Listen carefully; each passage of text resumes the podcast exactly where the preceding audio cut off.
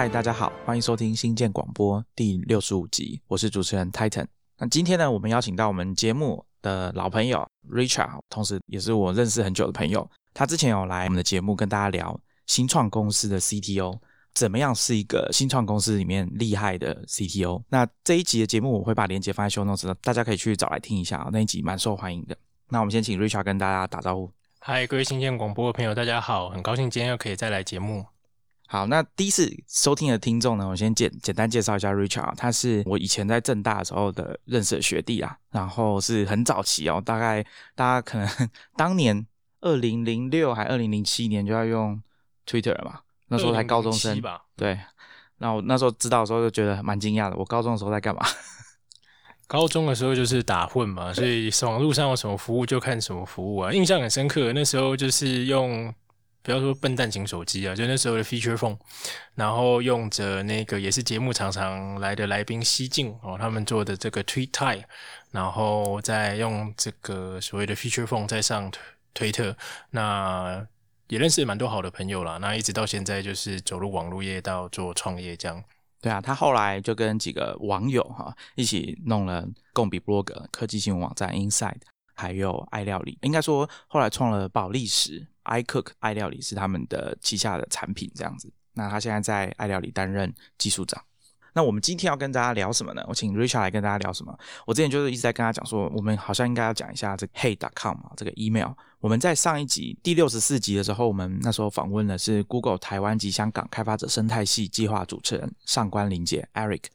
那在那一集节目呢，因为我们在谈开发者关系嘛，所以我在节目一开始有提到，那时候录音的时候刚好在啊 Apple 的 WWDC 的前前一周吧，然后那时候发生一件事情，我那时候在节目有跟大家提，就是 Basecamp 这家公司啊，就是 Ruby on Rails 的这个啊发明人嘛哈，DHH 大家都尊称他是网络大神啊，还有另外一位共同创办人 Jason Free 啊，他们两个的这家公司 Basecamp 之前是以同名的这个 App 啊，Basecamp 这个专案管理的软体出名的公司，那他们在六月十六号的时候就推出了一个新的 email 服务。其实他们之前已经有预告过了，那只是说那一天算是正式的推出。那一推出呢，他们就是除了 Web 网页之外，还有同时推出了 Android、iOS，然后 Windows。还有 Mac 甚至 Linux 都可以使用的应用程式。那当然，因为你 iOS 要能够使用的话，要有 App 的话，就必须要上架到 App Store。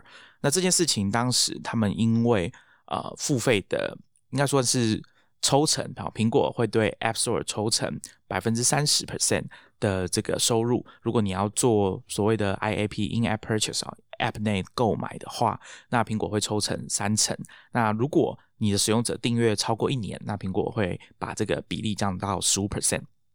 那当时啊，Hey 因为这件事情跟苹果杠上了，因为他们不想要，因为 Hey.com 这个 email 服务它是需要付费的，好，它的年费是九十九美元，大概就台币三千块一年，而且只有年费哦，你不能就是一个月一个月买这样子。那当时这个服务出来之后，他们做的 App 只有一个登录的按钮，就是你要先是 Hey.com 的客户。你才可以使用这个 app。那这件事情啊，一开始苹果让 app 上架了，那后来呢，苹果就等到他们要修改 app 的时候，苹果就跟他们讲说，你的 app 被拒绝了。好，那我想开发者，所有开发者都很害怕收到这种信啊。那被拒绝上架的原因，其实就是苹果就说他们没有符合他们审核的这个 guideline。那这件事情当然。嘿打 com 的人就非常不高兴啊，DHH 就在 Twitter 上面开炮啊，说 Basecamp 之前已经做了那么多年，我们应该都很熟悉说这件事情要怎么运作了，我们很小心的避开就是有可能会违反 Review Guidelines 的规则的东西了，所以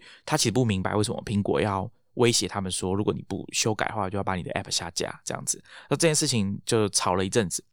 那今天呢，我跟 Richard 其实比较想要跟大家。从产品面的角度来谈 Hey.com，因为 Hey.com 有公布他们的注册的数字哦，大概十七万人，应该说正式推出到现在大概十七万人有去注册过。那实际付费多少我们还不知道，但是我想应该大部分的听众朋友还没有去用过这个服务，所以我想借这个机会啊，跟 Richard 来聊一下 Hey.com，因为他是我认识少数已经付钱的人哈。对，好像变成说有付钱的人在这个前面算是愿意。哦，早期对他们有信心啊，那为什么有信心？这我们等一下也可以分享一下。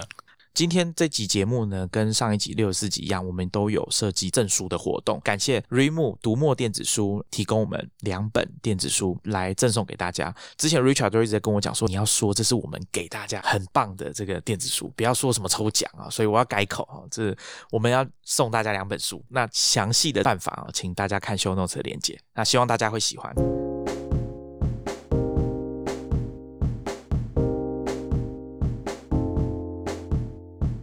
等一下节目呢开始的时候呢，我们会先从 Hey.com 的这 email 服务的基本的功能，我们先跟大家介绍。然后讲完之后呢，我跟 Richard 会稍微，我们会针对它的功能啊、设计啊，好，还有他们的一些理念，特别是理念的部分啊，就是跟大家聊一下。那接着呢，我们当然也会跟大家分享一下我们使用过后的一些感想哦。它也不是说完全没有缺点的一个服务啦。那对某些某些形态啊，呃，如果你在使用 email 有某些特殊的需求，或者是有你比较固定的习惯的人，你可能会觉得 Hey.com 不一定那么适合你。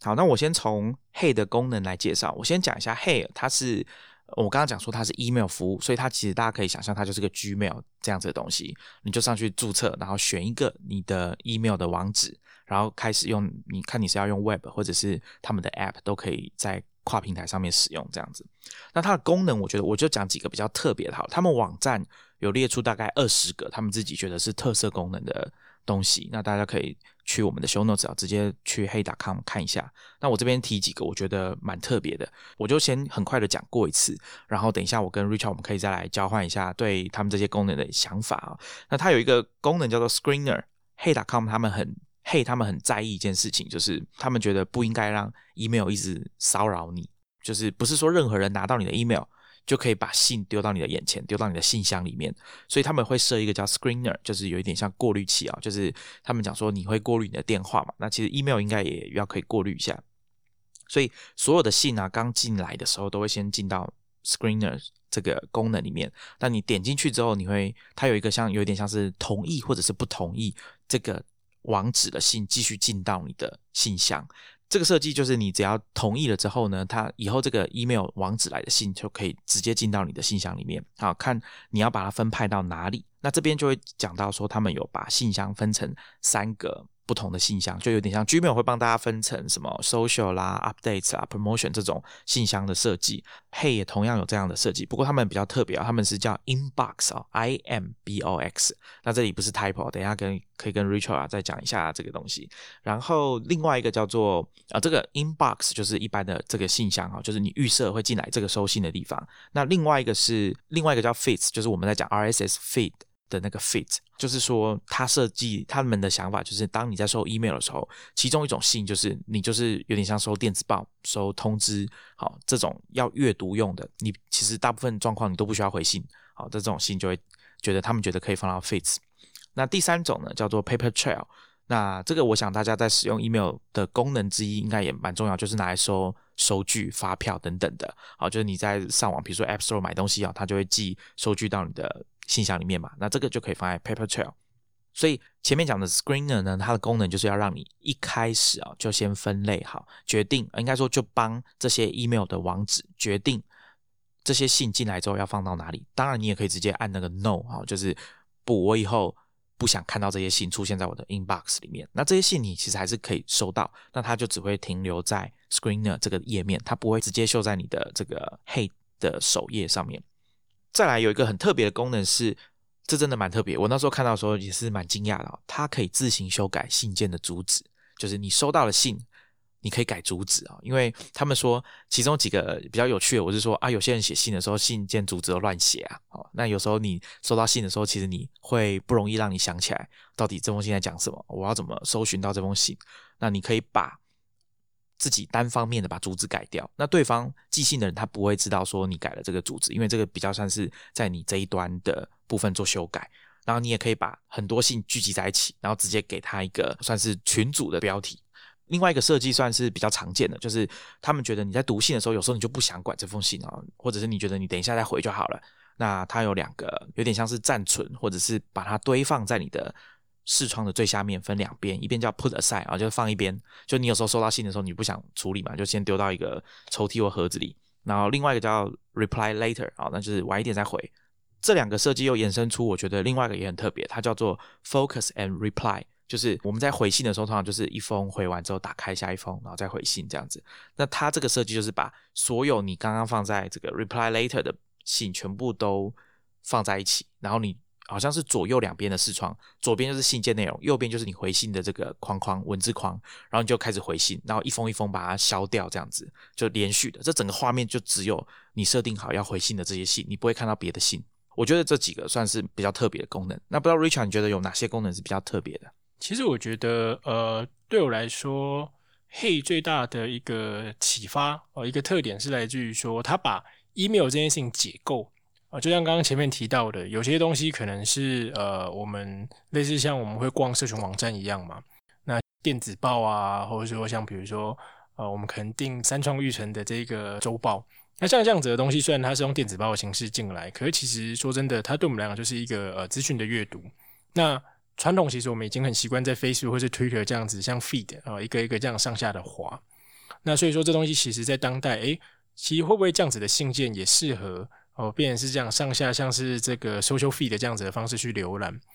啊？那这个我觉得就是 Hey 的一个巧思，就是说它把 Email。的每一项功能啊，像讲收据也好，真的重要的信也好，需要回复的信也好，好在最开始的时候，先透过这个 screener 啊去做分流。各位观众朋友要注意哦，其实刚开始用 Hey 的时候会觉得蛮困扰的，蛮痛苦的。老实说，因为一开始其实你收到的每一封信啊，陌生的 email、陌生的地址寄信给你，其实它都需要你自己手动去帮它分类。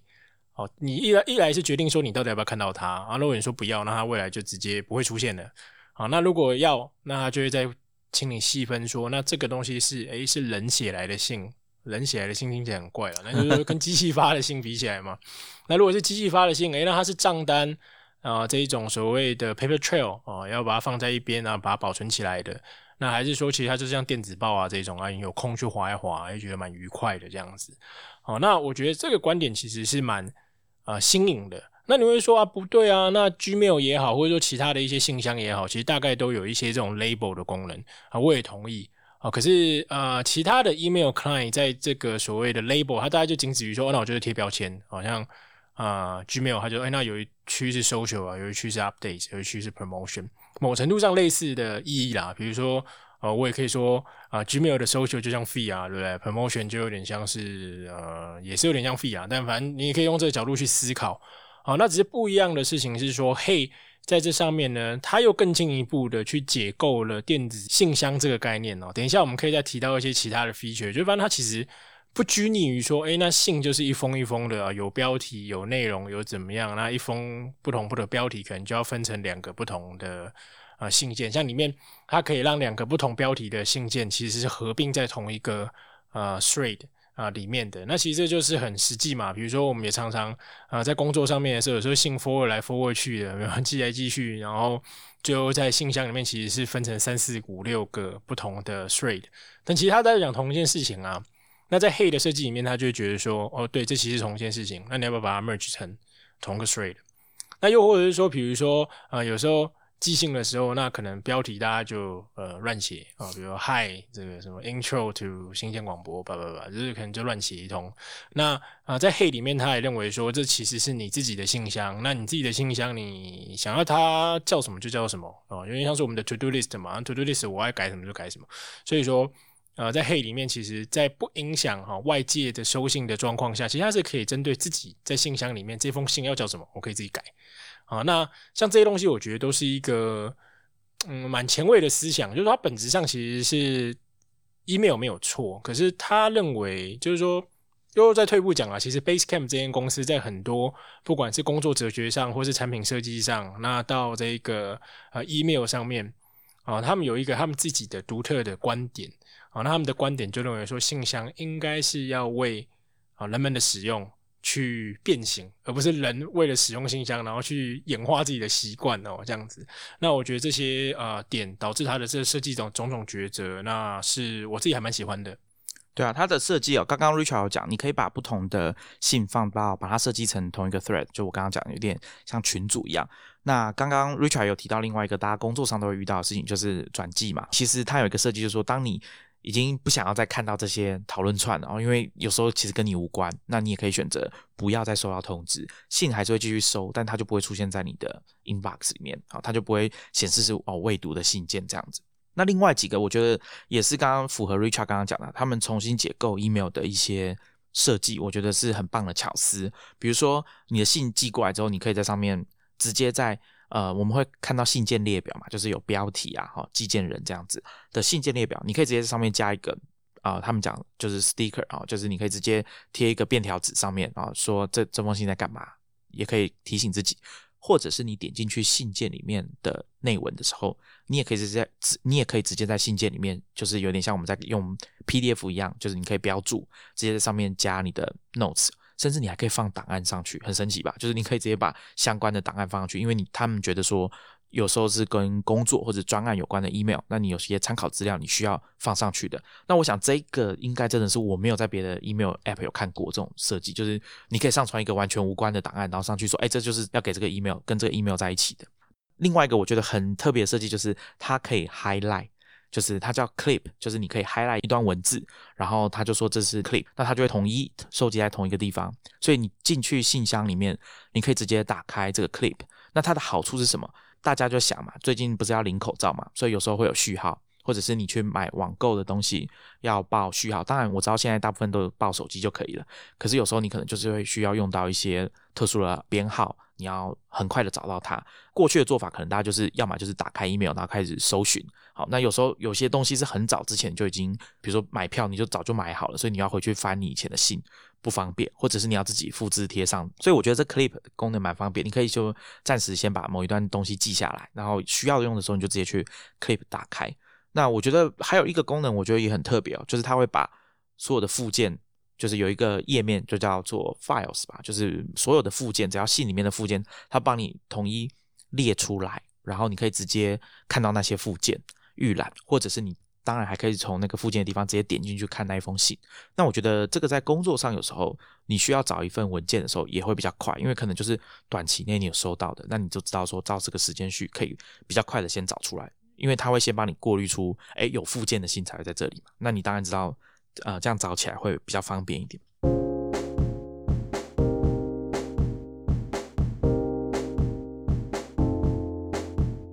那不知道 Richard 你自己在使用上，你觉得还有哪些功能？你觉得是比较印象深刻？另外一个我自己还蛮喜欢的，就是说，呃，它针对其实一样的逻辑啦，就是说它针对每种在 email 里面出现的元素哦，都有重新去思考。啊，打个比方，像呃，一般我们可能会有通讯录的功能嘛。那在 Hey 里面的话，它其实每一个人哦，比如说我用 Hey 寄信给 Titan，那它就会有一个 Titan 的个人页面，那里面就可以记载着，就是说，哎，我们跟 Titan 的一些。啊，种种的这样子的往来啊，档案啊等等的，那所以说，其实有时候在处理一些呃工作的项目的时候，其实还蛮方便的，有一点点一点点这样 CRM 的味道。好，那如果不知道的朋友的话啊，其实你去看他们一开始早期在讲这个产品设计的时候，其实最早哦，Hey 其实没有要做成是电子邮件服务啊，其实最早它就是以一个呃商用的 CRM 啊，如果大家可能听过有一个软体叫 HighRise。那也是他们的以前的产品啊，后来卖给了其他的公司。那他们其实最早在 prototype 这个 HighRise 的新的设计的时候，那像刚刚讲到的啊，诶，可以在这个信件上面加 note 啊等等的，好，这些是其实应该在 prototype 这一个 CRM 功能的时候啊想到的。那只是说后来因缘际会变成是一个个人用的电子邮件信箱，那当然就是后面在 pivot 的故事了。听到这边啊，不知道你有没有想要赶快去试用一下 Hey.com 了哈？那如果你去试用的话，你会注意到两件事情啊。第一个当然就是它有给两个礼拜的免费试用的这个期间，而且你不用先填信用卡资料，这比较没有压力。所以你设定好账号之后就可以开始使用。我建议就是大家可以试试看这个方法，就是你可以先去，比如说你有 Gmail 好了，常在用的 Gmail。你就去设定转寄，然后转寄到这个试用的 Hey.com 的信箱里面，因为你平常的信会比较这个数量会比较正常。那大家可能如果你是说，哎，我注册一个 Hey.com 账号，然后我再用这个 Hey.com 的 email 去注册别的服务开始收信，那我觉得这可能比较不符合你一般已经在使用的情境。所以比比较好的可能是用你以前有的这个信箱，然后用转寄的方式用 Hey.com 来收信，看看看看他们的设计有没有符合你的需求。那另外一个是，如果你是从直接下载 App，比如说 iOS App 好了，下载下来。那如果你还没有付费，你是新的使用者，那它有一个设计，就是直接让你创一个临时的 email。好，就是他的说法，我觉得也蛮好懂的。他就说，这就像一个预付卡手机号码一样，你就是先有一个暂时的门号啊，用完了你就就它是可以抛弃的，拿来当做你试用的这个账号。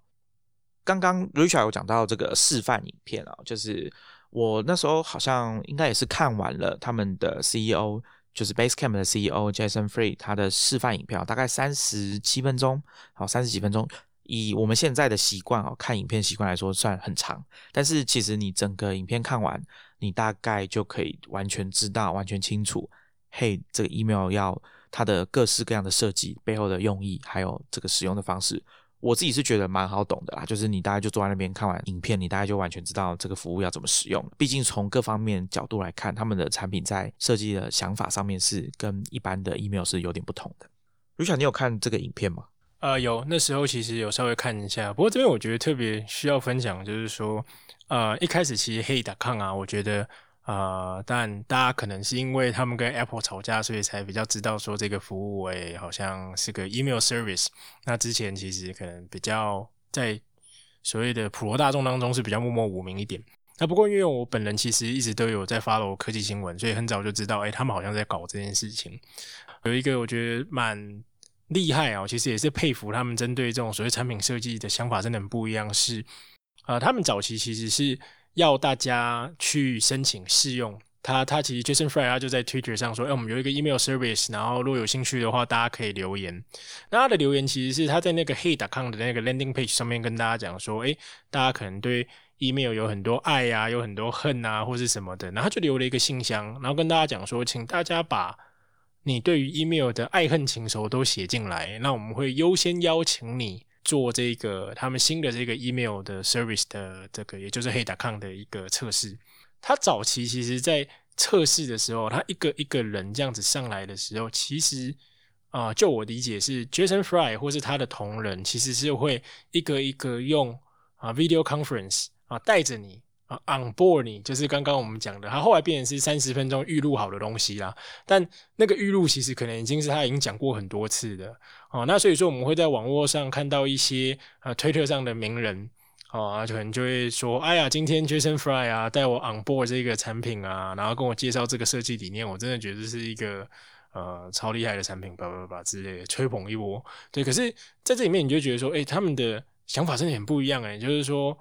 一般不要说是像 Basecamp 这么大的公司的，有时候像我们这样小型的新创团队，我都很难说，哎，一个新产品 launch，然后我做一个这么早期的 early beta 的 program，然后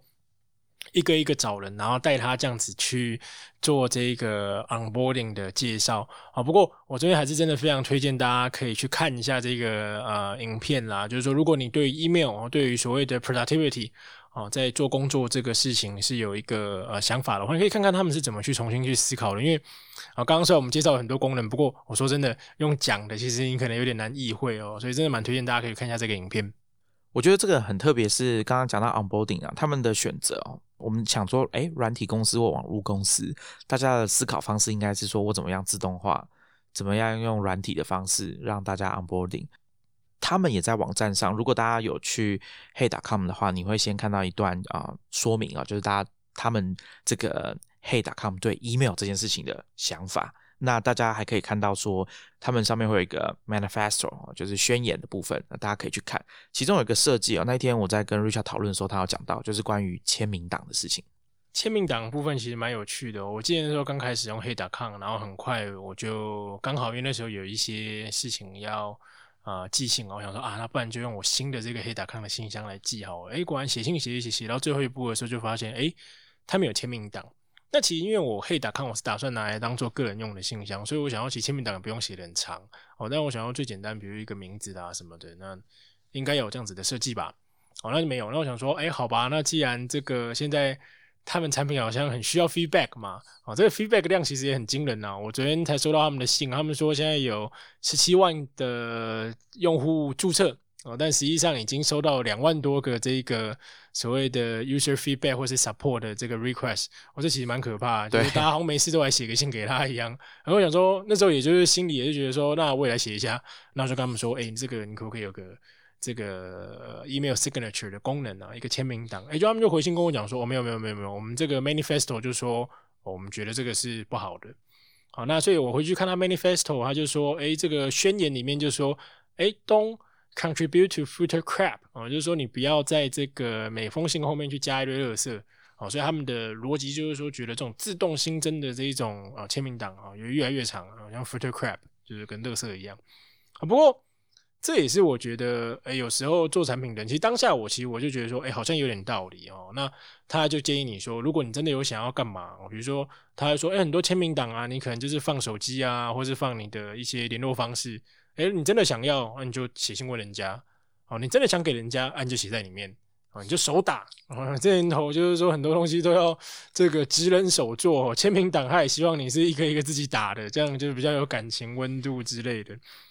可是好像会造成一些困扰啊，就是比如说法务啊，因为我看很多信啊，后面都会接一串非常长的这个法律的声明啊。对啊，就是说这个东西不可以 disclose 给第三人啊，等等的。所以不知道，因为现在是 personal 的 email 啦，我觉得可能还 OK。对，不过后来蛮有趣的，就是说，因为这几个月啊，在欧美这边其实就是呃这个 Black Lives Matter 的这样子的事情，所以很多这一种种族的问题有被。啊，race 上来，那在推特上其实就有人跟 DH 说，哎，哎，这个你们没有签名档这个功能其实是不太对的，因为啊，像他们可能是少数族裔的人，其实他的姓啊，姓名的那个姓或是他的名，可能是一个比较难念、比较难理解的啊。讲白了，可能在外人看起来可能是一个 random word，就不像不像是个名字。哦，像像比如我们台湾人多少可能取个英文名啊，Richard Titan，其实都很好懂嘛。可是你说我真的用我的这个汉语拼音，可能大家不知道是在干嘛。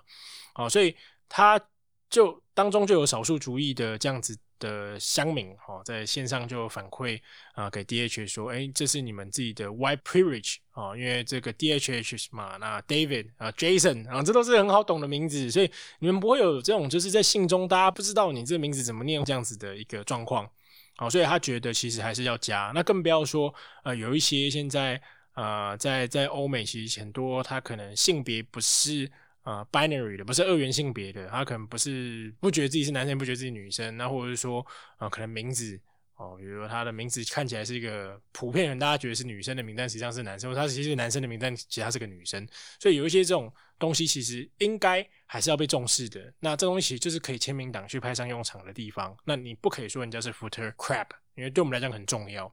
哦，所以这也是我还是很欣赏他们的一点，就是说虽然他们讲话都很呛啊，第一句跟杰森，而且很脏，网络上也讲说这 Apple 我这就是寻猪啊，什么什么什么，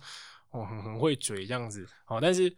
哎，真的这种事情，有人出来跟他讲说，哎，你这样做是有一点点这个歧视的意味。他们就说，好，我错，我改。哎，马上你现在去看 manifesto，哎，他就不会说这是 footer crap，哦，他就会说，啊，这个 email 的这个 signature 可以重新啊去思考。对，那实际上也不止说他只是改这个说法啦，他们的确也真的觉得说啊是很重要的。所以，呃，就他们现在公布的讯息来讲，就是说。他们也重新在审视了这个想法，所以他们决定会加入简单的这个 email 签名档的功能。好，但他们觉得这个签名档应该短短的，就跟 Twitter 一样，一个 tweet，好，一百四十个字，哎，两百八十个字。啊，对，两百八十个字元，简简单单一段话，他们觉得这是合理的，也是应该要有的。哦，所以马上就去做修正。啊，还没推出啊，不过我也蛮期待看他们这个 reimagine 的这个 email signature 是不是又不一样。哦，刚刚讲到名字的部分啊，我刚好看到前几天看到一个新闻，就是说 LinkedIn 啊宣布啊，或者说他们要开放让大家上传一个一小段音档啊，告诉大家说你的名字怎么念。我觉得这个设计很特别，因为呃，在上面大家很重视的就是说。在职业哦专业上面的来往，所以你通常不会想要念错对方的名字，或者你会想要念对方的名字。比如说像我之前遇到困扰，就是说像我们在做节目的时候，有时候会讨论到一些外国人的名字，然后其实我不太会念，我其实蛮困扰的。有时候就要去，比如说 Google 翻译，或者是去 YouTube 啊找他们的名字到底要怎么念。那我觉得像 LinkedIn 的这个设计，我觉得蛮方便的。如果你今天看到一个陌生人，然后或者是说生意上要往来的对象。但是你不太确定他名字要怎么念，可是你等一下就要打电话给他了，那怎么办？好，那如果有这个 LinkedIn 的这个功能，我觉得好像还不错。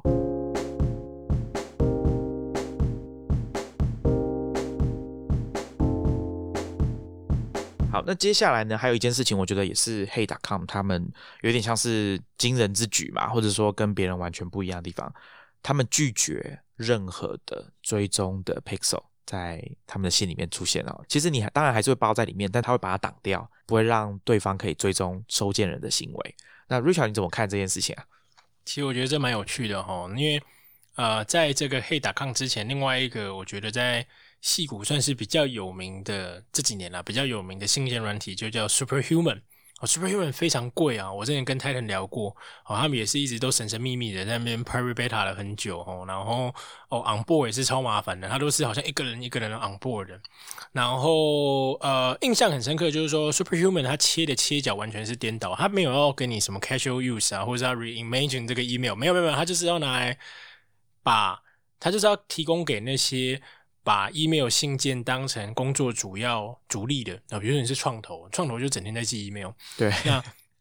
所以他们觉得为什么要 superhuman，就是要给你 hyper productivity 啊，在 email 这事情上面。所以比如说像刚刚讲到的，可以一封接着一封这样子回信的功能，尤其在 superhuman 里面有。那你就想，如果你是因为这个用信件来吃饭的人，你当然会很需要知道说人家有没有开信。好，所以 superhuman 其实做了非常完善的 tracking 的机制，它 tracking 的程度到说。啊，比如说我现在用 Superhuman 寄一封信给 Titan，那你只要有开信啊，他就会说，哎，Titan 在几分几秒开了这个信。之外呢，因为你开信会有 IP 嘛，所以他还会再去帮你做 Geolocation 的判断，说，哎，他在台北开的这个信啊，他在哪里开的这个信啊，这地方开信，它的时差是什么时候？哦，所以就是可以看到很精准，有点像是，哎，你这个对面的这个收信人的作息的感觉哦，哦，其实还蛮可怕。像自从我知道这件事情之后，每次。半夜有的时候半夜不睡觉，然后在那边开工作上的信的时候，都会有点担心，说人家会不会觉得我怪怪的，会不会觉得说我很认真？不知道，半夜四点收到对方开的这个工作通知，对，内心中还是会觉得毛毛的啦。那呃，所以黑棋这边他就完全是颠倒了思想，他就说，哎，我不想做这些 tracking，email 为什么要 track 这些东西？你不应该 track，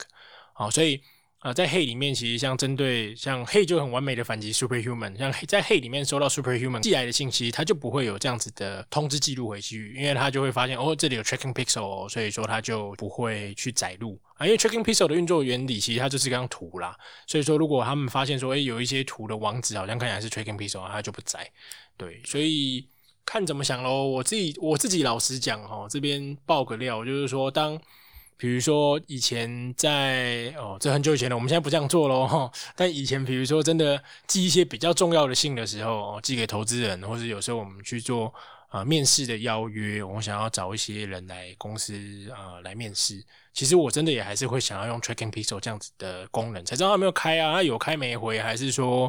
啊他就是不想理我，我这个人就不见了。哦，这我觉得还是有一些商业上的话，但我们多一些 information，一定真的是。比较好啦，我老实讲，没错，我我相信新创公司的人在募资的时候，绝对是希望知道说，投资人到底有没有开信哦，这个创投啊，天使投资人到底有没有开我的信哦？我觉得这个应该是呃，这样有这样子需求的人，他真的会很想要知道的。但是我想，，Hey 达康他们针对的设计，应该就是说，对普罗大众一般人使用者。就是帮他们阻绝掉这种呃，有点像是系统性的广告的这种机制。其实现在很多免费信箱，包括 Gmail 啊，大家在用的时候都会发现上面已经开始会有广告了嘛，它就直接放在你的 inbox 里面。我我看起来有时候。可能你会不小心点到哦，因为它看起来就像一般的信一样。Hey 会在包含 Pixel 的信里面，它会标一个图示哦，就有点像望远镜吧，告诉你说哦，这这封信里面有这个 Tracking Pixel 这样子。然后你点点一下，它会告诉你说他们对这件事情的看法，就刚刚 Richard 讲的这个东西，那大家可以上去看一下。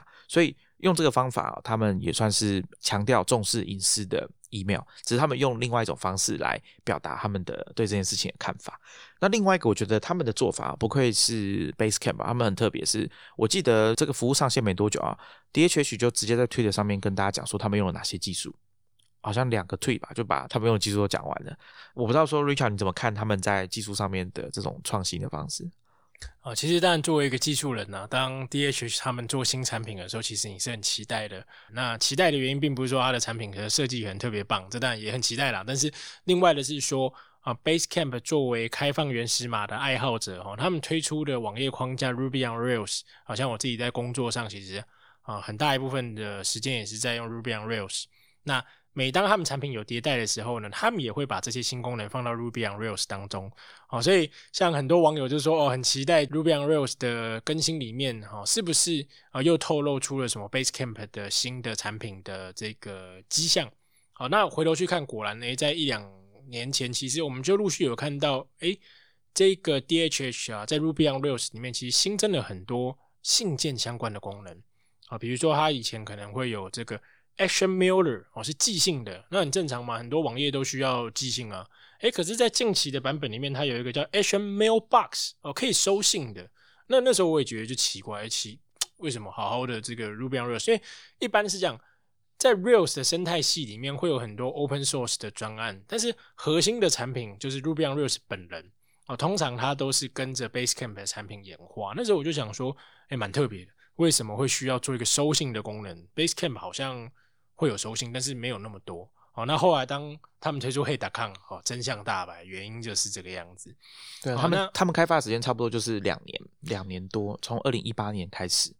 对，要做信件服务的话，第一件事情当然要可以收信嘛。对，所以他们有做这个功能，现在回头看也不意外。那除了这个之外呢，我觉得呃比较大的革新，坦白说。呃，应该是来自于说，他们对于所谓的网页的前后端这件事情有一个不一样的思考。好，那如果稍微有在关注网页开发的人，就知道说，哎，其实现在有分成什么前端工程师、后端工程师。那你可能会发现说，哎，后端像我们讲 Ruby on Rails 这样子的东西啊，那可能 PHP 啊等等是后端。那前端可能大家现在流行 React 啊、Vue、Angular 这样子所谓的前端的语言。那呃，过去一直以来，其实我们都知道，就是说，呃，Ruby on Rails 作为后端的一方之霸哦，它启发了很多这样子不同的后端的 framework。其实它对于前端框架并没有这么的拥抱哦。在当代，其实你又要写前端，又要写后端啊，比如说你用 Ruby on Rails 配前端的 React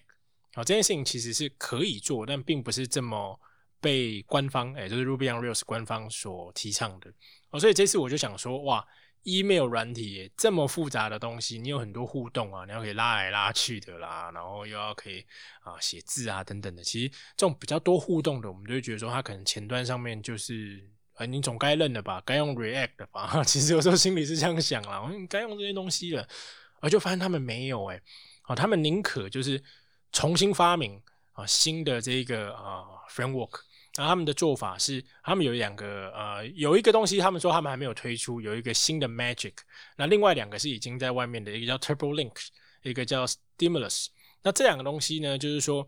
它的做法是传统可能，呃，我们做前端这种比较复杂的，那你会在前端可能它，呃，会把整个网页啊去做互动的时候，它会去产生这个 HTML，哦，都在网页的前端去产生。那就变成是说，你前端这边会产生 HTML，后端又会产生 HTML，常常会有重工的状况。好像我们自己啊在开发的时候，常会有这种状况，说，哎，有前端要写 HTML，后端要写 HTML，那一边用 Rails 写啊，一边用 React 写，哦，那有点笨。那通常主流的，比如说以前也用 Ruby on Rails 的这个 AMBMB，他们的后来做法是，哎，前端要写 React，后端要写 Rails，然后都在做一样的事情，那怎么办？那干脆后端也写 React。哦，很多人其实是觉得前端那东西比较棒，也不要说比较棒啊，就是说他就是觉得如果两个要 小心一战哦。哎，对对对，对不起对不起，这个两边如果要选一边的话哦，他们选的就是说，那我把前端的东西丢到 server 上，哦，所以有所谓的 server side render。哦，可是，在 DHH Rails 这边呢，你殊难想象他今天就不用 Ruby on Rails，所以他反过来，哦，那他就说前端你这边就不要去产这些什么啊 HTML 的东西在前端了，我就通通都用后端出。好，所以变成是你每点每一个功能或是页面，其实它都不是在所谓前端去把这个画面画出来，而是它把这个哦行为，比如说我点了这个按钮，那它就把这整个事情丢到后端，然后后端去把它算算算，然后算完之后整坨 HTML 再丢回来，然后去做一个啊 partially，就比如他点这个信，那就是把信的部分去啊去跟后端抓一个新的 HTML，然后换掉。那这样子的话啊，坦白讲，一开始我会觉得说，哎，这个效能可能。不会太好啊，但实际上产品推出之后，发现哎，其实还蛮快的啊，出乎意料。那最后的结果就是说，它其实网页因为多数的东西都是在后端产生的，其实前端它就没有太多的功，所以当使用者把网页载完的时候，哎，就几乎就可以用了。哦，那跟现在很多那种用 React 用很多前端的框架的这样子的应用比起来，它的差别就是说，可能你载下来之后，哦，像大家都用 Facebook、用 Twitter，其实你载下来，像 Twitter 这两个都是用 React 写的、啊，那你一载下来之后，其实你要等一下，因为它资料会在啪啪啪开始把它画出来。那这因为就是因为它有前端的这样子的一个时间需要等待，所以你载下来哦，没有，你要再等它去，就是前端再去做一些工，然后把东西画出来。可是当你用 Hey 的时候，没有，它载下来就可以用了。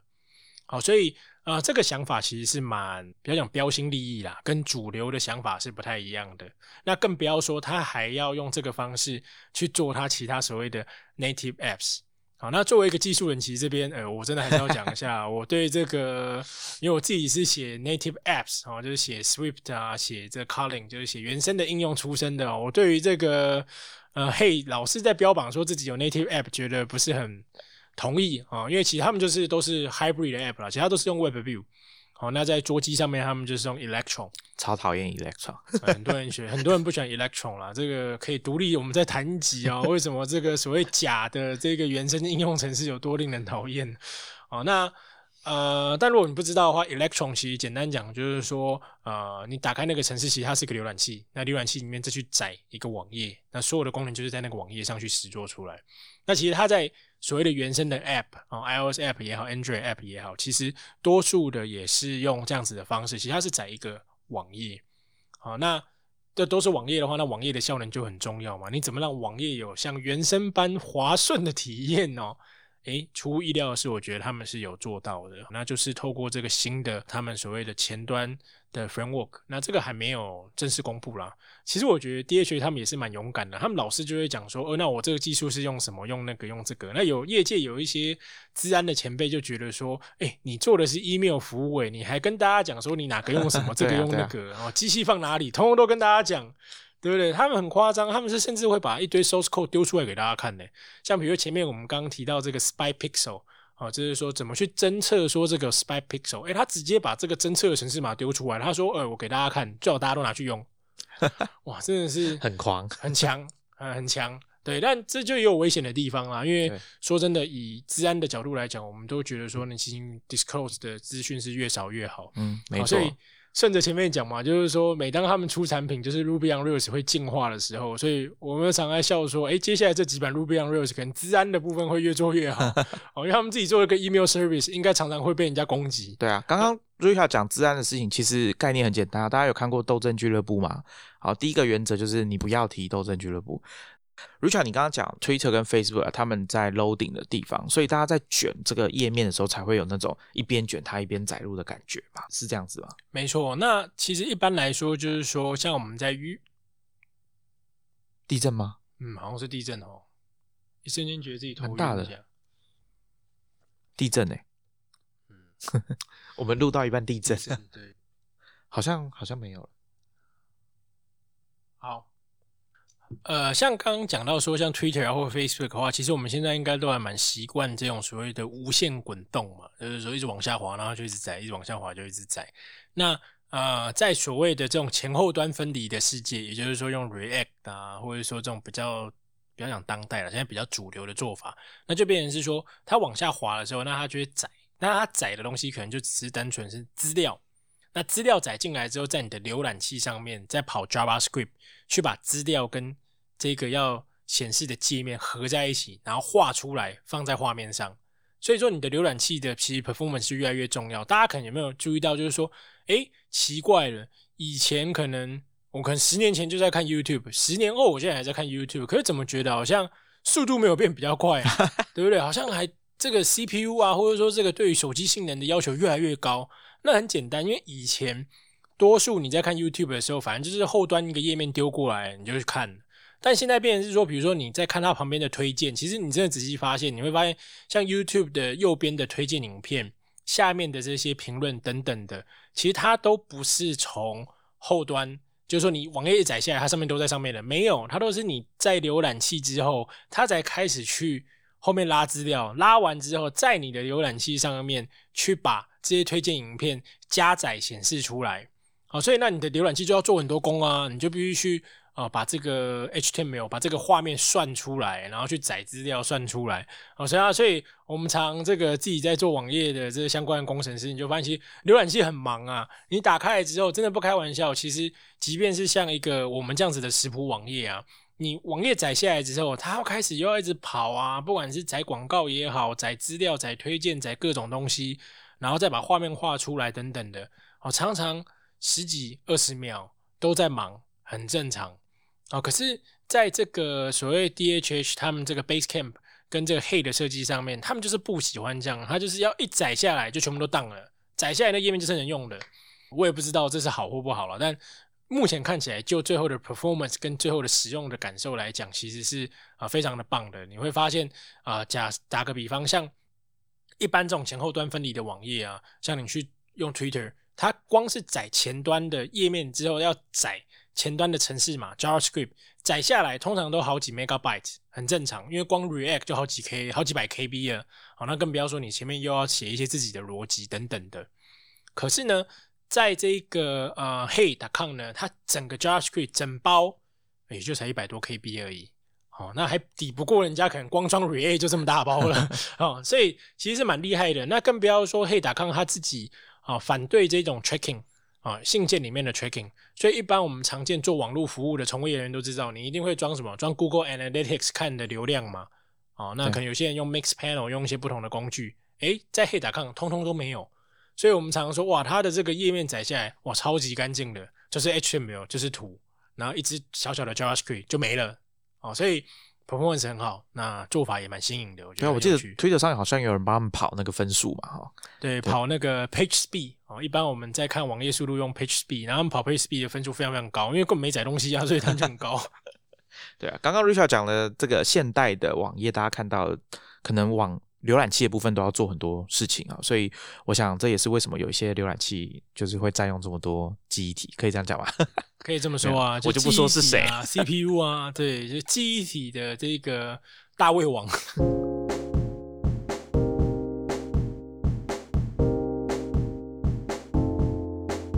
好了，接下来讲一下，刚刚我们有讲到说。Hey 是一个收费的服务啊，它是没有免费版的这种东西的哈。那它的付费方式我刚刚有说，就是年费九十九美元。但是呢，其实大家在寄 email 的时候，或者说你在设定你的 email 的网址的时候，有些人会比较喜欢简短一点，因为比较好记嘛哈。就像比如说 Hey.com 这个网址本身就很好记。那 Hey 他们也有推出这种比较简短的 email 的名字，他们有另外定价。好，那我觉得一开始看到这个，我觉得蛮新鲜的啦。哈，就是如果你的 email 的网址啊只有三个字母的话，那它收费是三百四十九美元，然后就大概超过一万块台币一年。那如果你想要再更短一点啊，比如说两个英文字母啊，像 FB 这样子啊，那你的费用就是九九九美元一年。对，那在今天，也就是我们录音的当下哦，其实不久之前呢，黑达康也才宣布说，哎，那有三个字母、两个字母，那有没有一个字母的？哎，还真的有。那一个字母其实一开始都不能买，所以大家都想说，那它可能是一些保留字哦，还有一些它额外的用途。那果然他们今天就公布了，就是说，哎，那他们要开始拍卖这个 A at 黑达康哦，一个字就是 A 哦，那所以一个字来讲的话，因为有二十六个字母嘛，还有数字。所以它大概有三十六个字可以卖哦。那 a 打抗 a at hey 打抗这个 email 信箱呢，现在起标价是一万块美金哦。那就大家都可以标，那有兴趣的人可以去投标。那它最新的这个标价啊，会公布在 Twitter 上，就它 Twitter 账号会跟大家讲说，哎，现在出价出到多少了。他们其实真的是蛮用爱用 Twitter 的哦。那得标的这个所得全部都会捐给这个 EFF 哦，这是电子前锋基金会。对，有些是翻译电子前线基金会啊。电子前线基金会。哎，我好像有加入会员诶，你有加入会员？对，我肯定有加入会员，但都会忘记了。跟跟大家解释一下啊，这个基金会它其实它在做的事情有一部分的工作就是提供，比如说在跟呃网络相关的，比如说打官司，它可能会有一些义务帮你承接这个。算是法务的工作嘛，等等的。那另外一个就是他们当然是很强调说保护消费者啊，保护我们一般使用者的各方面。大家可以上去他的官网上面看一下。我记得之前加入会员的时候，好像有一个选项是说，你好像多付一点钱哦，你可以拿到一个骰子还是什么的。他说帮你决定你的网络密码，就是 如果你不知道你密码要设什么，你就丢这个骰子啊。那我觉得也蛮有趣的。对，所以说其实呃，a at hey dot com 那这个信箱它就是会用公益的方式进行了。那应该 a b c d e f 区都会用公益的方式去。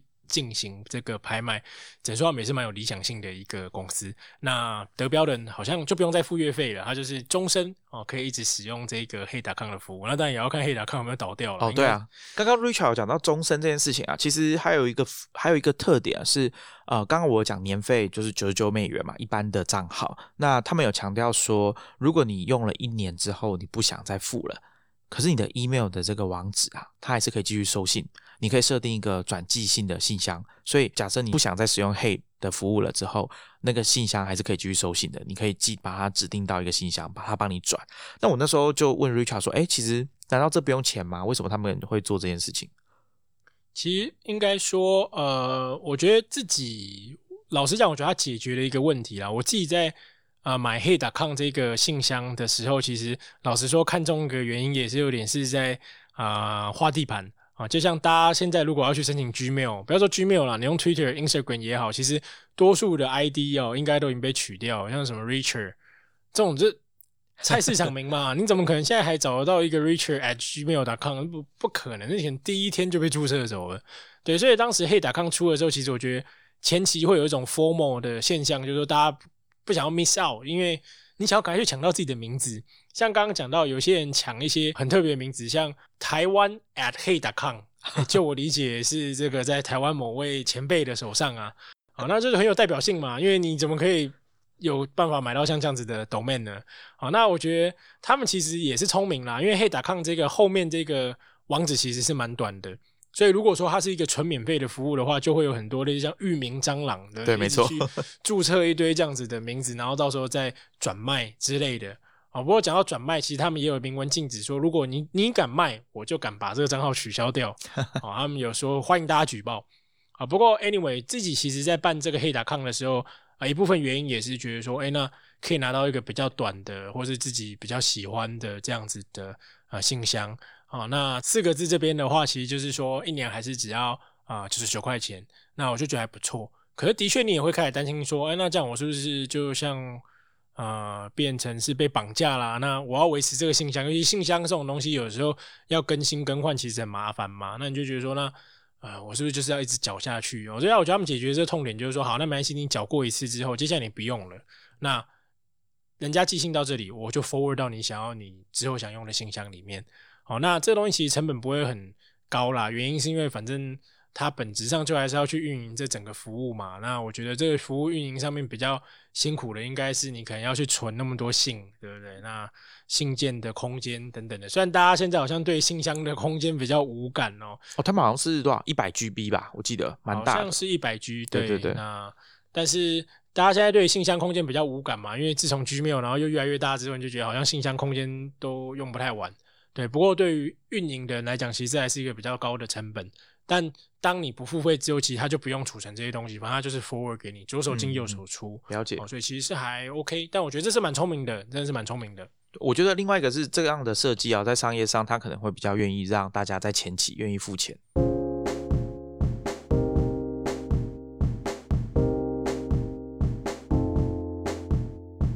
那延续刚刚讲到 email，大家要抢名字的这个话题哦，我觉得呃，现在 Hey.com 其前期可以有十七万的注册人，那现在付费率不知道，因为他们后来就没有再公布这个付费的状况啊。其实我是蛮啊意外也惊讶的，因为啊我自己在看的时候，其实 Hey.com 我会觉得啊，现在这个信箱服务其实是打一个非常小的 niche 的 spot，就是说像我们刚刚讲嘛，我想要有这个 Hey.com 的信箱地址。可是我不见得会想要用黑打康界面啊，我搞不好觉得每封信都要这样过滤很烦。其实我就是习惯用 Gmail，我我相信 AI，我相信大数据，大数据帮我分最好，对不对？那我可不可以用 Gmail 的界面配黑打康？我可不可以用 Outlook 来收黑打康的信啊？答案是不行哦，他现在就是不行，你就一定要用我的界面。那反过来，诶，我很喜欢黑打康的这个界面，但我可不可以用我自己的信箱啊？比如说。啊，我想要公司的信箱，我想要自己的 Gmail 哦，他没有，我都想用这东西收，可不可以？哎，也不行。好，所以它等于说，它现在等于是一个 email 的整合性服务哈，跟传统的一个 email 的软体啊，比如像我知道 Titan 用 MailMate 嘛，啊，那啊，可能像以前有很多 Dropbox 的那个 Mailbox 啊，那等等诸如此类一些不一样的 email 软体啊，Mac 上 Spark 啊等等的，好，那这些东西就是呃没办法配 Hey.com 使用。所以这样子的商业操作上的话，我觉得其实就有一定的局限性了。那在它接下来的产品的 roadmap 当中，其实我们也会看到说，它很快会加入一些客制化域名的资源啊。不过根据我看起来的话，我觉得他们的产品设计在短期之内应该都不会开放让黑打抗的信箱用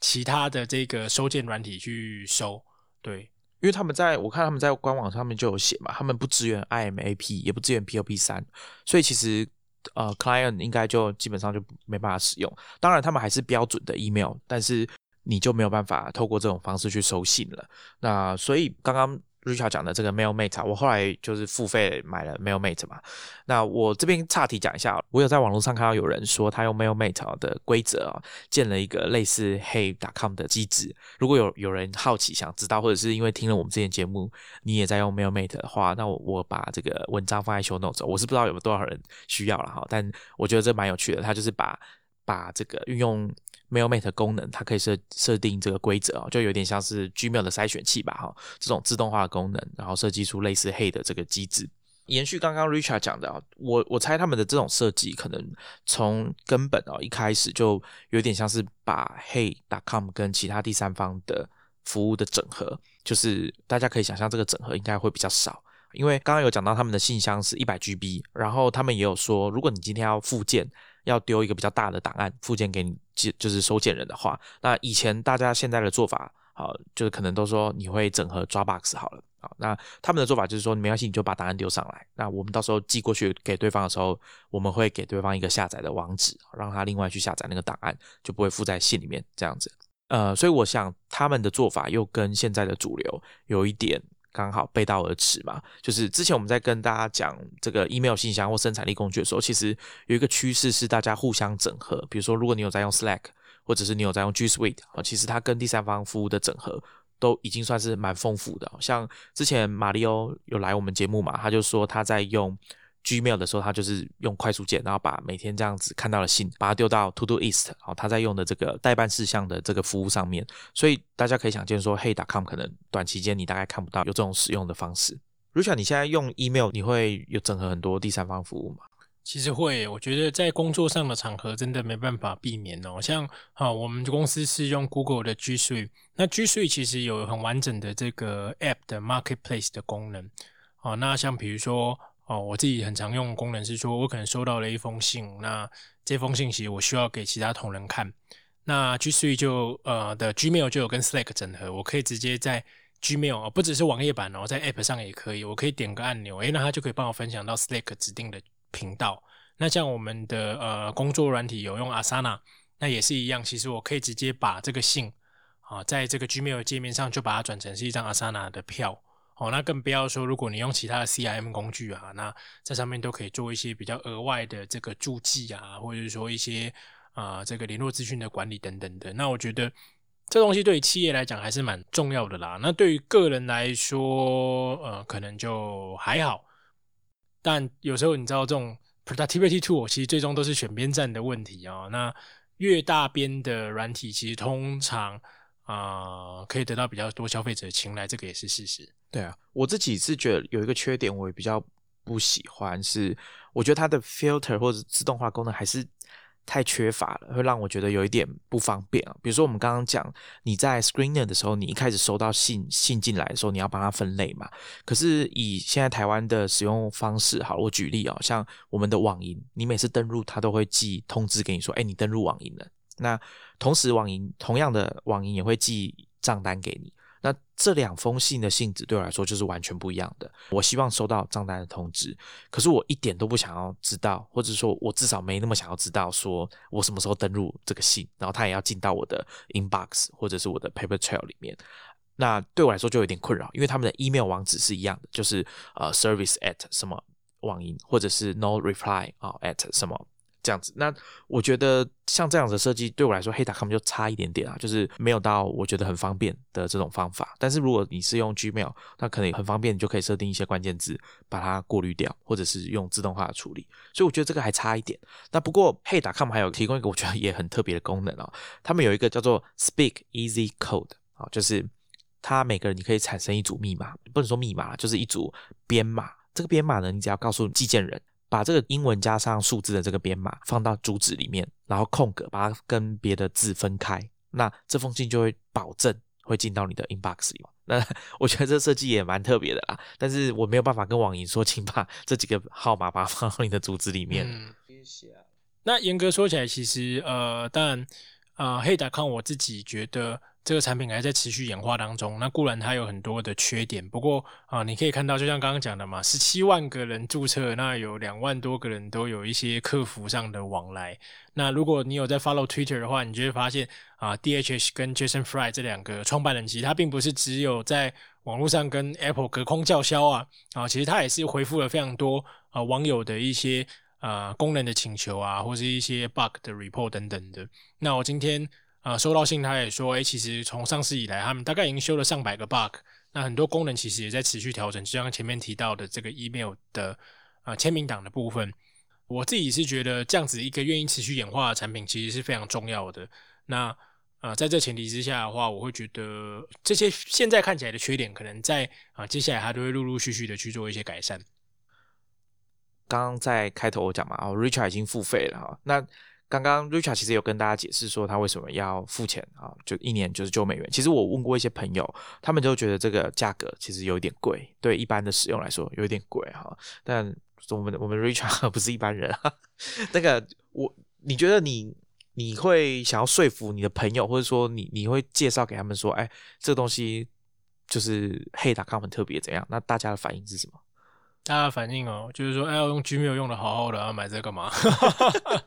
这功能有特别棒吗？其实九十九块钱贵不贵？我觉得，哎，见仁见智啊。我也觉得他们真的是蛮勇敢的，就没有做月费，是直接做年缴。其实你说九十九块切成年缴，那不过就是一个月八块九块美金啊。那八九块美金可以买到什么？其实，呃，可以买到 Spotify 跟 YouTube Premium 啊，就是不用整天看 YouTube 的时候广告蛮吵的哦。可是你说真的，你说要买 Netflix 啊，八块九块其实是买不到的。那你讲其他的生产力工具，Well，这就有一个比较咯。比如说同样是买生产力工具，Dropbox 一年要九十九，现在九十九吗？还是一二九？一二九涨，好像涨价，好像涨价。然后容量有变多嘛？好像起跳是两两两 TB，对，两 TB。对，那你愿意一年花一二九买两 TB 的空间吗？还是要一年花九十九去买一个 email 的服务？那更不要说像平常我们一些生产力工具哦，我自己很喜欢这个 Set App 啊，一个 Mac 的订阅的软体的服务，它就是会有很多啊 Mac 的软体，然后你一年缴个年费，你就可以使用。那呃，其实也都是大概是要这个价格，一年大概就是九十九块钱跑不掉。那如果我们 email 又是扮演着我们线上数位身份这么重要的一环，那九十九块其实我觉得是。不贵啦，就是说，但撇除掉说，你可能会觉得啊，Gmail 不用钱，那已经很好用了。但是如果我们要认真啊去使用一个 email 服务，那我也秉持着，因为我自己是广告背景的嘛，那我就会觉得说，啊，你没付钱，你就是那个产品。好像我自己也有买 Google One 啊，也有买 Google 的空间，一年可能缴一缴也是要九十九块钱，跑不掉。好，可是啊，我是觉得一个好的 email 服务，我们把 email 认真看待，其实要付钱，我觉得是非常合理的。但你说怎么说服大家？哎，很难说服哎，这其实就是觉得有需要的人就会觉得有需要啦，那没有的就随缘。那我是觉得，如果你有一点点手头比较宽裕的情况下的话，哎，你当做九十九块钱买一个啊比较短的这个 email 信箱，哎，我觉得也不错，对不对？像如果你可以买到像 Richard at Hey dot com、Titan at Hey dot com，那也不错啊，这信箱蛮短的。台湾 at Hey dot com，我就觉得蛮酷的。我自己是还在试用，哎，不对，我的试用期好像到今天，就是我们在录音的今天，我早上收到一封信嘛，就是黑达 com 就跟我说，哎，你的这个试用期就到今天哦，今天之后我们就会把你的账号先关起来，然后接着有三十天的缓冲期，就是你可以决定，就是说要不要付钱啊。那过了三十天之后，你的信箱的名字就会再被释出到回去到那个铺给大家选这样子，所以，我从明天开始算啊，大概有还有一个月时间可以犹豫啊。那我自己是觉得。比较有趣的地方，我在看黑打 com，除了它的功能设计啊等等的，我觉得有一个有一个概念上是，email 它是一个存在非常久的东西，它比网际网络的年纪还要大非常多，它就是从一九七零年代开始就有的东西。过了这么久的时间啊，加上最近二十年啊，比如说二零零四年的 Gmail 出现之后，其实大家普遍会觉得说啊，email 这个领域没什么特别好玩的东西，尤其是以 email 服务来讲啊，我们不要讲 client，然后 client 其实 app 有很多超多的各式各样的变化，而且基本上我觉得它就是生产力工具里面大家想要写 app 或者说创业创新的。前几名选项，我觉得啦，哈，像可能另外一个是 Markdown 编辑器吧，我不知道。以前是 Twitter Client，哦，对对对，还有 Twitter Client，对对对。那 Email 可能在终端的这个 App 上面还有很多，大家都想要做各式各样的变化。但是很多人也会觉得说，听到第一个反应就是说啊，Email 还能有什么变化？我觉得 Hey.com 就是有做到。我觉得这个心态就是不要说不可能。只要你愿意去尝试的话，我想应该还是有很多这种可能性。那在还没有看到最终的产品啊去使用之前呢，可能就也不要把话说死，说啊这个 email 就没什么特别的。我相信听众朋友，如果你真的去使用的话，你还是可以感受到一些跟你平常使用 email 或者说你旧有已经很习惯的，不管是工作上啊 Gmail 或者是你学校的信箱，还是有蛮大的不同。那我觉得在这个。这些刚刚我跟 Richard 这样讲下来，这些地方啊，就是 Basecamp 在产品设计上面特别的地方。那 Basecamp 自己有做 Podcast，所以大家也可以去听听看。他们其实最近有出了一系列跟 Hey.com 产品设计相关的，有点像是自己自家做的这种纪录片式的这种访谈啊。哈，那我现在已经看到了有当初设计产品的人，一开始只有他一个人摸索这个可能性的时候，他是怎么做的。然后还有像。刚刚 Richard 讲 demo 的部分，大家去看啊，Jason Free 的 demo，你会发现他 demo 的账号不是 Jason Free，是一个叫 Julie 杨的人啊。那这个 Julie 杨是谁呢？啊，其实是他们的客服想出来的一个人。因为 Jason Free 就交代说，他们希望这个 demo 的过程，大家可以看到真正的信，所以他们的 podcast 啊，Basecamp 的 podcast rework 啊，也去采访了他们自己的这个负责人。好，那他是怎么想出这一整套背后要呃？给大家凸显出说，哎，个人来往的信，然后还有你跟其他外部服务厂商来往的信，然后你的收据什么等等的，这些都是这位客服他想出来的这些设计。比如说 Julie 养的名字哪里来的啊？然后然后他的这个里面好像是装潢厂商的这个信是哪里来的啊？怎么会有这些东西？还有再来就是，嘿，大家去 Hey.com 你会看到一只像。小朋友画的这个手的 logo 啊，这个设计师视觉上面是谁设计的？那事实上这就是呃 Basecamp 这家公司，他负责设计 Basecamp 网页的人，然后他也接过来设计 Hey.com 的首页，大家可以去听。那另外一个是今天早今天早上我在听，我在呃应该说我在准备之前我在准备节目的时候，他们有预告说接下来他们就是会推出这个 Hey.com Basecamp 跟苹果的争端的。内容啊，但现在还没上架，所以我不知道会讲什么。大家可以关注一下啊他们的 podcast 叫 Rework，我也把相关链接放在 Show Notes 啊，大家可以去听听看。我自己是觉得，像这种在讲这个过程设计啊，比如说一开始设计这个产品的人，他大概是到什么阶段可以离开 prototype 的程度，开始让更多的同事加入。因为其实 Basecamp 并不是一家很大的公司，他们就是几十个人，可能五十个人以内的工的呃五十个人以内的员工数这样子。什么阶段应该要开始让？其他更多的同事加进来开始做这个产品，那我觉得这个都是大家可以去看。我们之前在讲 Panic 这家公司，哦，应该是第十二集啊。我们在讲 Panic 这家软体公司开始要做 Playdate 这个掌上型的游戏主机的时候，其实他们也有做过类似的事情，就是公开他们这个专案设计。一开始也只有一个人，他就是用用家里的肩这个。Pancake 啊的机器啊去做主机板，就把主机板弄出来。我觉得这很特别啊！我对这类型的专案的发展的记录，我就觉得很有趣，所以跟大家分享一下。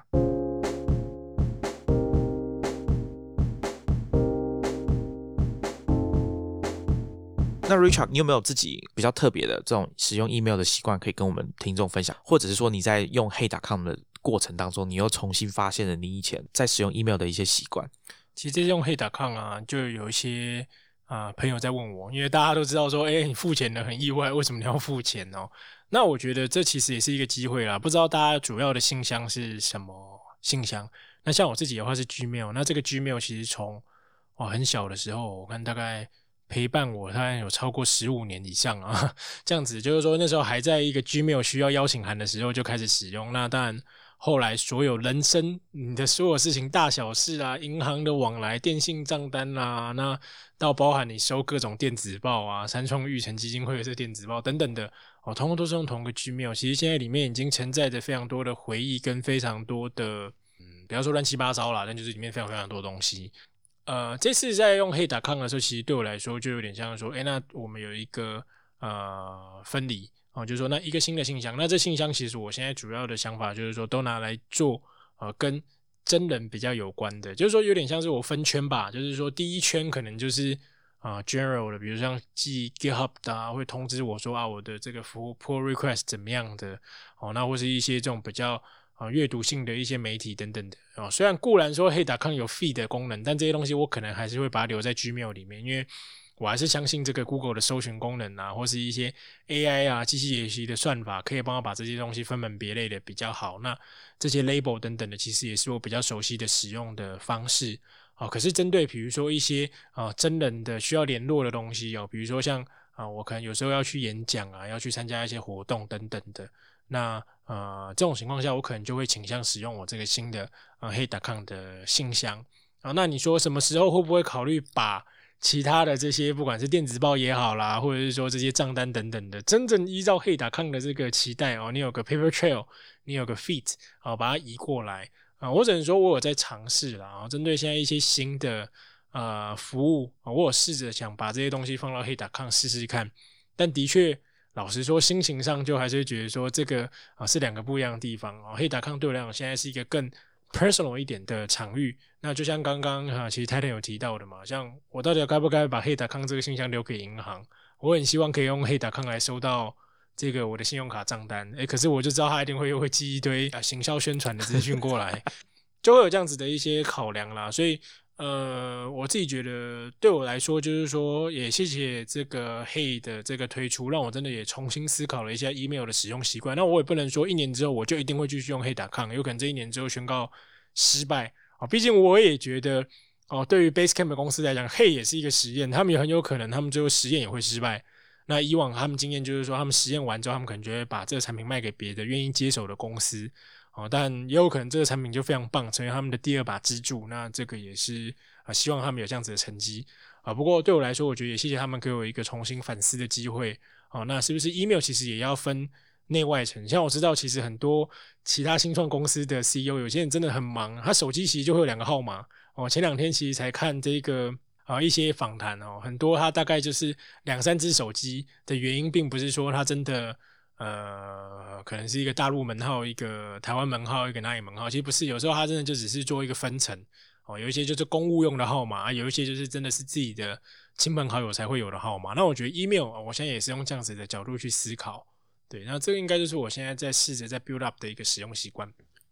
我报一下 Richard 的料，那时候刚推出的时候啊，六月十六号，我现在在看我们的对话记录，我就把黑打 com 贴给 Richard，我说：“哎，你会去试用吗？”哦，然后 Richard 说：“还好。”蛮无感的，然后再来时间啊，我问他的时候是凌晨十二点，就是刚推出的时候，然后大概到六月十七号的也是凌晨两点，Richard 就说我错了，我已经开始用了，然后就把他的这个账号丢给我，傻眼，说这个变化太快了。那老实说啦，呃，其实哎，真的也谢谢一些有缘人哦。为什么一开始没有想用，就是因为啊，我没有去申请 beta，他没有申请 beta，他就。没有给我 invitation code 嘛？那没有邀请码，那就是要等。然后啊，算了算了算了，不想跟着大家去抢抢破头。对，那只是说天外飞来一个邀请码，好，那我一个这个好朋友，那贴给我这个邀请码，我说哎好哎，既然有，那试一下。哎，一试之后觉得哎还蛮特别的，用一下好了。对，那加上我其实我觉得真的前期有优势，就是说啊你抢到了好的这个账号，你觉得这个账号还不错，越看越喜欢。哦，那就有一点感情，就开始去尝试。尝试之后发现，真的有一些地方是不一样。然后到现在变成是少数付费的人哦。好，这你这样讲也算有道理啊，好不好？好，那今天非常谢谢 Richard 来跟我们聊 Hey.com 这个我们觉得蛮创新的 email 的服务。那也欢迎我们的听众朋友去试用看看。然后，如果你觉得用完之后你觉得啊，真的感觉很特别啊，欢迎你来跟我们分享。不管是写信到我们的信箱号 hi at starrocket.io，或者是直接在推特上面 at starrocket 跟我们讲你的感想。好，那如果今天你是第一次听到啊、可能你是因为 Richard 啊，你第一次听到新鲜广播，那也欢迎你到 iTunes 上面按订阅啊，或者是来我们的 Podcast 网站订阅我们的节目。那每个礼拜三早上就会推出最新的一集。那也不要忘了来订阅刚刚 Richard 跟大家讲的科技创业周报，每每个礼拜三晚上九点半会出刊，里面有我们推荐的文章，还有我们推荐的别人的啊，我们觉得不错的 Podcast。啊，那最后也不要忘了来我们的 blog blog Star Rocket IO 来看我们编辑写的关于科技啊，还有创新创业的文章。那很高兴今天邀请到 Richard 来上我们的节目啊，那我们下一集见，拜拜。拜拜。